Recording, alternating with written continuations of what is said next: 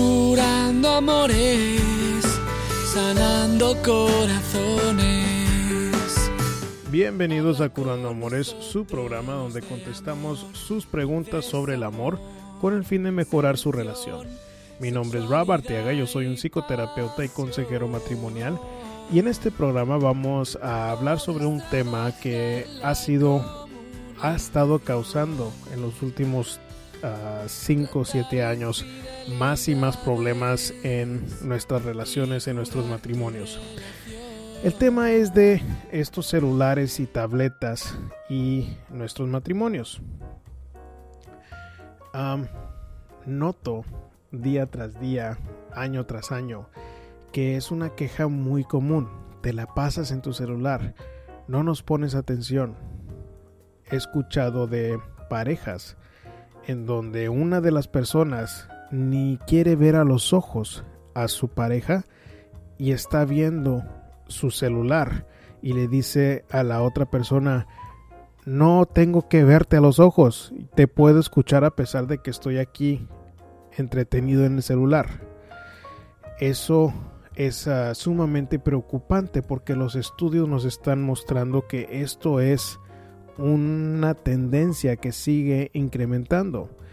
Ahora, un estudio reciente muestra que 70% de parejas jóvenes están em, reportando que las conversaciones de cara a cara entre la pareja se están afectando por los celulares, que ya no están hablando entre ellos, que ya no se están viendo a los ojos, que ya no están platicando las parejas por la tecnología. Y yo diría que eh, sí es un problema yo en mi propia relación tenemos que estar bien conscientes en cómo nos afecta la tecnología. Y creo que hay veces que a pesar de que lo hablamos, que es tan tentador levantar esa pantalla y hacer o revisar las redes sociales o checar nuestro correo o yo que hago muchas cosas para para electrónicamente para agendar citas, para poder em, publicar este tipo de programas, para compartir. Todo lo hago a través del celular. Entonces, es, es sumamente importante de no estar a la defensiva cuando nos está reclamando nuestra pareja. Y yo hasta he llegado a pensar después de un día difícil, me merezco este tiempo para estar revisando, checando las redes sociales, para estar viendo mi celular si se me antoja. Y eso nunca ha causado un problema el uso del celular entre mi pareja y yo, pero sí lo hemos tenido que platicar platicar en el aspecto de que hay que apagar los celulares a ciertas horas o hay que este platicar necesito yo ah, un abrazo de ti necesito x cosa de ti en cierto tiempo. Em, eso es algo muy ah, sano para la pareja el que puedan comunicarse sin estar a la defensiva lo que necesitan y que sea la prioridad mi pareja y no el celular.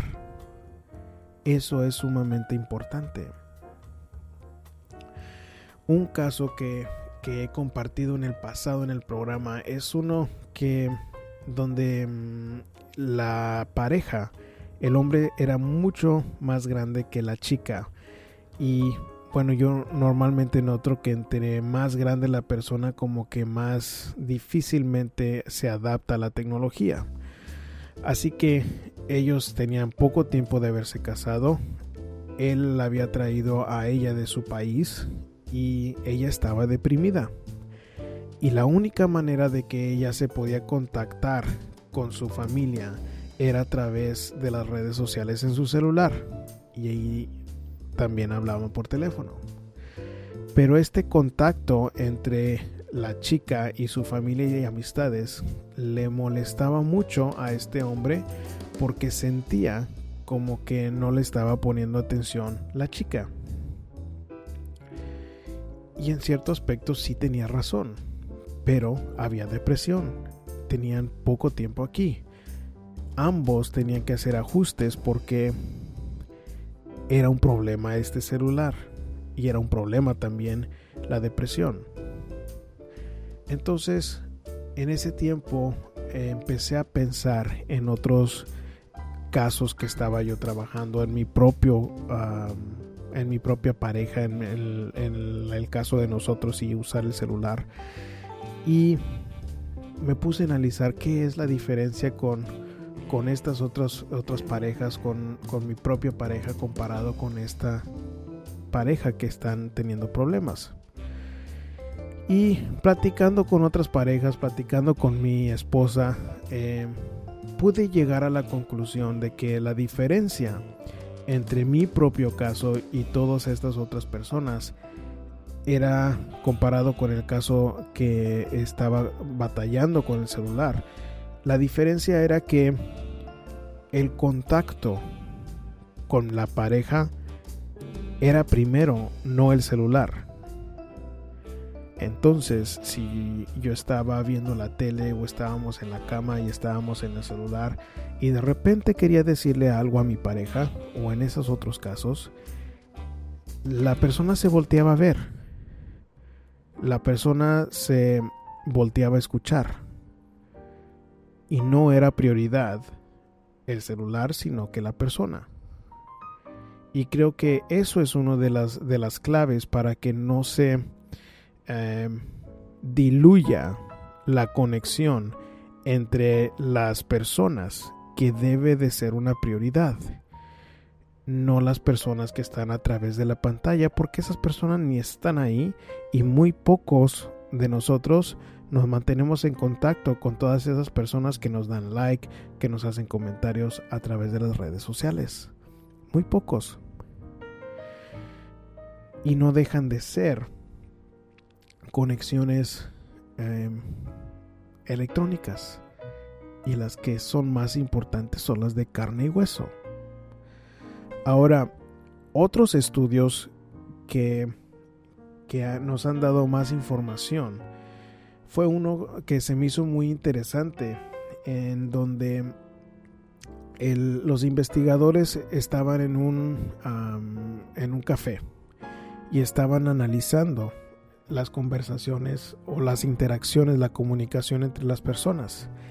Y lo que encontraron es que nada más con el hecho que la persona tenía el celular presente ahí en la mesa mientras estaban interactuando, afectaba el tipo de conversación, el tipo de comunicación, sin importar que la persona estuviera revisando el teléfono o no. Eso se me hizo muy interesante. Ahora, ¿qué más nos dicen los estudios? Lo que pasa cuando tenemos presente el celular es que nuestra atención se empieza a dividir y en lugar de darle la atención que se merece a mi pareja, le estoy dando más atención o le estoy repartiendo mi atención entre la persona y el celular. Y yo creo que me puedo identificar con este con este aspecto de, del, del, del estudio porque me he dado cuenta que hay ocasiones en donde estoy poniendo la atención a mi pareja o a alguna otra persona, pero estoy pensando, bueno, pero ¿qué tal si alguien me manda un mensaje? ¿O qué tal si alguien me dio like en una foto? ¿O qué tal si necesito que mandar algún otro mensaje, responder. Y eso nos divide nuestra atención. Ahora, esto también no considera todas las notificaciones que nos empiezan a mandar las aplicaciones. Yo, por ejemplo, he eliminado por completo las notificaciones de ah, correos electrónicos. Son muchos los que me llegan durante el día y son muchos los las notificaciones que me llegan al respecto. Prefiero cuando ya estoy enfrente de una computadora de revisar esos correos y de eliminar los que yo sé que no tengo que revisar o los que no son tan importantes para mí, en lugar de estar teniendo una tras otra interrupción mientras estoy teniendo mi día normal. Entonces, ¿qué podemos hacer para eliminar las, los, los elementos problemáticos de la tecnología? Bueno, creo que en parte tenemos que hablar honestamente con nuestra pareja y evaluar de vez en cuando cómo es de que nos está afectando la tecnología. Por ejemplo, si, si ustedes quieren poner reglas en cómo se va a usar la tecnología, creo que eso se vale. Ah, si, por ejemplo, no quieren tener celulares en la mesa mientras se come, esa es una muy buena idea. Hay unas parejas que no quieren tener los celulares adentro de los cuartos al dormir. Eso también puede ser algo que consideren. Puede ser de que nada más se aseguren que cuando se están comunicando entre ustedes, que se den toda la atención posible. Eso sería otra de las reglas. ahora, otro otro aspecto de este problema de la tecnología sería la privacidad.